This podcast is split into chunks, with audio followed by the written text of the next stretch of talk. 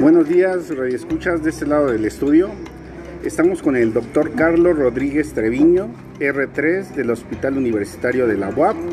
Además de ser un gran médico, es un gran amigo y estamos aquí para conocer un poco más acerca de su vida personal como profesional. Buenos días, doctor Carlos.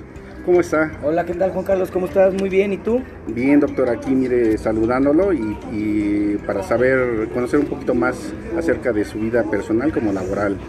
Perfecto, claro que sí, con muchísimo gusto aquí para atenderte. Doctor, le voy a hacer unas preguntas. Claro. Doctor, ¿qué hacen un día común de su residencia actual y cuál es la carga de trabajo?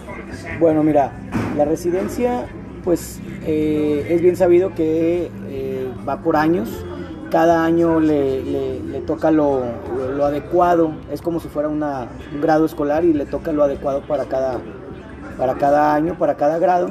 En particular conmigo ahorita en el, tercer año de residencia, eh, es llegar a las seis y media de la mañana, esa es una entrada fija para todos los residentes.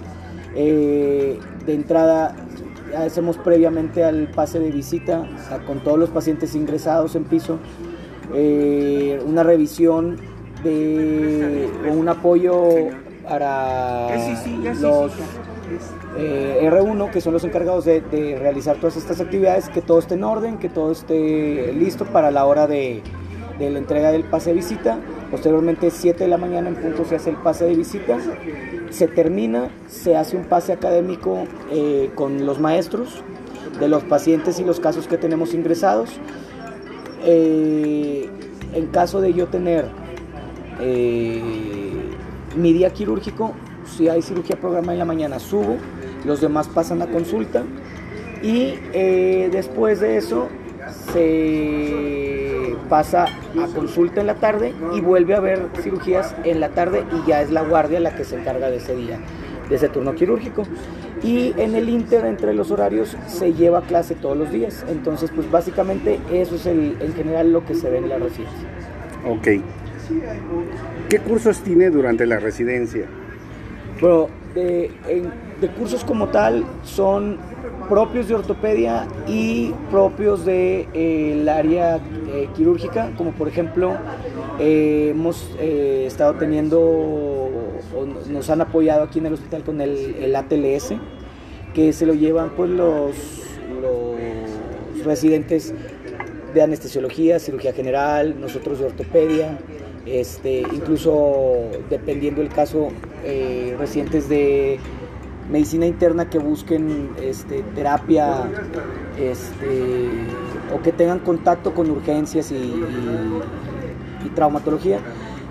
Recientemente acabamos de ser invitados por parte del laboratorio de Silanes a participar en eh, un, un, curso en línea que estuvo muy interesante porque era un curso en el cual involucraba a diferentes hospitales y universidades del país y pues teníamos la oportunidad de tener módulos ya fuera de infecto, reemplazo articular, traumatología, etcétera, y a cada hospital se le pues se le otorgó un caso y se desarrolló en base a lo que hubiera en su hospital un caso clínico este, y pues se me hizo muy interesante porque aparte de que nos dio la oportunidad de conocer cómo se trabaja en otros hospitales, tener conocimiento de, de, otros hospitales, pues siempre es bueno también eso, un repaso y una recomendación por parte de los expertos en cada área que este, pues nos estuvieron apoyando a lo largo de todo este curso que se llamó Ortopedia este, Bien Hecha en México. Ok, doctor. Doctor, ¿cómo la vida social fuera del trabajo de un residente de su especialidad? Bueno, la verdad es que es muy buena, en particular en ortopedia. Eh, yo creo, yo considero eh, lo que he visto en mis rotaciones, con, bueno, veo que el común denominador del, residente y el especialista de, o el ortopedista, perdón, pues cumple ese, ese perfil de ser un poco más social, etcétera. Por ende, pues siempre buscamos tratar de, ya cuando se terminan las actividades o existe una, la oportunidad de, de haber eh, alguna convivencia, etcétera, pues procurarla, ¿no? no dejar de lado también el área social y, pues sí, sí, sí, sí, se llega a hacer una carnita asada, una salida a cenar, etcétera, para también pues no todo sea tan serio, tan enfocado en el trabajo, sino también tener algo de recreación. Ok, doctor. Doctor, cuando la fractura no tiene consolidación en un lapso de dos a tres meses, ¿a qué se debe? Bueno, mira, esto sí es, no es una, una respuesta de sí o no, sí es un poquito más, más amplio, me voy a, me voy a abrir un poquito, mira.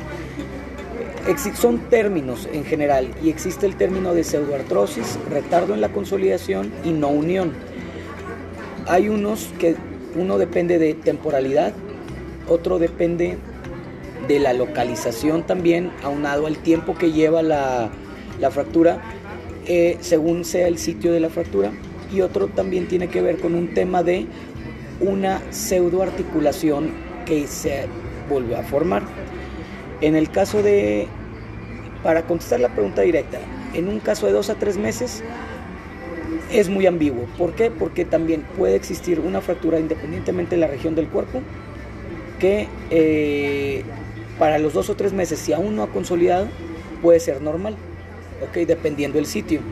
Sin embargo, eh, para que se considere no un retardo en la consolidación significa que es ausencia de datos radiográficos de consolidación para X sitio anatómico según la experiencia previa en esa fractura, ¿no? No es tanto un tema de sí o no de tantos meses. La no unión es, a grandes rasgos, una falta de consolidación más allá de los seis meses. Y una pseudoartrosis como tal es la presencia de una articulación nueva, es cuando los bordes de la fractura ya no, ya no están vivos, por ende cicatrizaron, por así decirlo, los, los, bordes y es imposible unirlos. Entonces ya no hay, ya no hay forma de que consolide. Y el, y el, procedimiento es muy diferente porque en el, la pseudo hay que volver a entrar, reavivar bordes para lograr esa consolidación. En la no, unión puedes, eh, o del retardo, perdón, en la consolidación, puedes dar chancita y estar con un control radiográfico estricto para ver si ya empieza a haber datos de consolidación. Y en la no unión, pues puedes ver si eh, inmovilizas o qué, o qué está haciendo la causa para que la, que nos esté pegando. Un efecto metabólico propio del paciente, una diabetes, eh, alguna enfermedad de base, fumar. Hipoxia, Hipoxia, bien. Infecciones, cosas así. Esa es la respuesta. Gracias, doctor. Como ortopedista, ¿se va a especializar en algún área en especial? Me llama mucho la atención hombro. En general, reemplazo articular, pero eh, pues sí sería, sí me llama mucho la atención el enfocarme a el hombro. Ok, doctor. ¿Qué tipos de cirugías son más frecuentes en el HU? En el HU, pues al ser un hospital con una población de derecho a biencia pues, prácticamente exclusiva para la universidad. Y nuestra población es ya de cierta edad, lo que más vemos es eh, pacientes crónico-degenerativos, reemplazos articulares, principalmente cadera-rodilla, artroscopías de hombro, por eh, de pinzamiento subacromial y este las fracturas que vemos también son por edad fracturas de cadera principalmente. Pero por lo mismo también eh, no nada más nos limitamos al tema quirúrgico sino también a procedimientos. Vemos muchos procedimientos nosotros en nuestra consulta.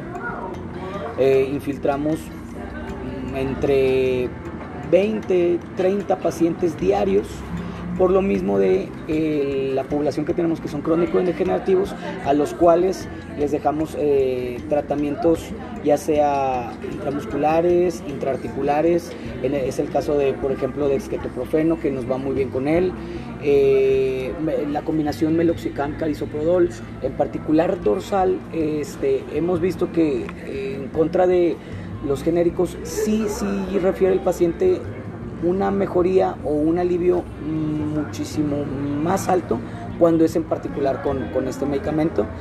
Y este, pues como te comento, infiltraciones de viscosuplementación, eh, ya sea en hombro, en rodilla principalmente, y pues les va muy bien a los pacientes con, con estos procedimientos. Ok, gracias. Doctor, por último, cuando termine la residencia, ¿a qué hospital le gustaría estar o trabajar? Mira, la verdad es que, bueno, yo no soy de aquí de Puebla, no tenía el gusto de conocer hasta que llegué aquí a la, residencia, yo soy de Monterrey, pero ya que conozco aquí, estoy, he estado muy a gusto, entonces pues la verdad es que el hospital, universita, el hospital universitario de, de Puebla pues me ha tratado bastante bien, eh, tengo excelentes maestros, entonces yo creo que sí podría ser una excelente opción este, quedarme aquí, incluso, o sea, en Puebla, en el hospital universitario. Ok, doctor, muchísimas gracias por su tiempo. Este, agradecerle este, por este podcast número 3 al doctor Carlos Rodríguez Treviño del Hospital Universitario de La UAB. No, nada que agradecer, ya sabes, amigo, a la orden. Cuando necesiten, pues aquí estamos. Gracias, doctor.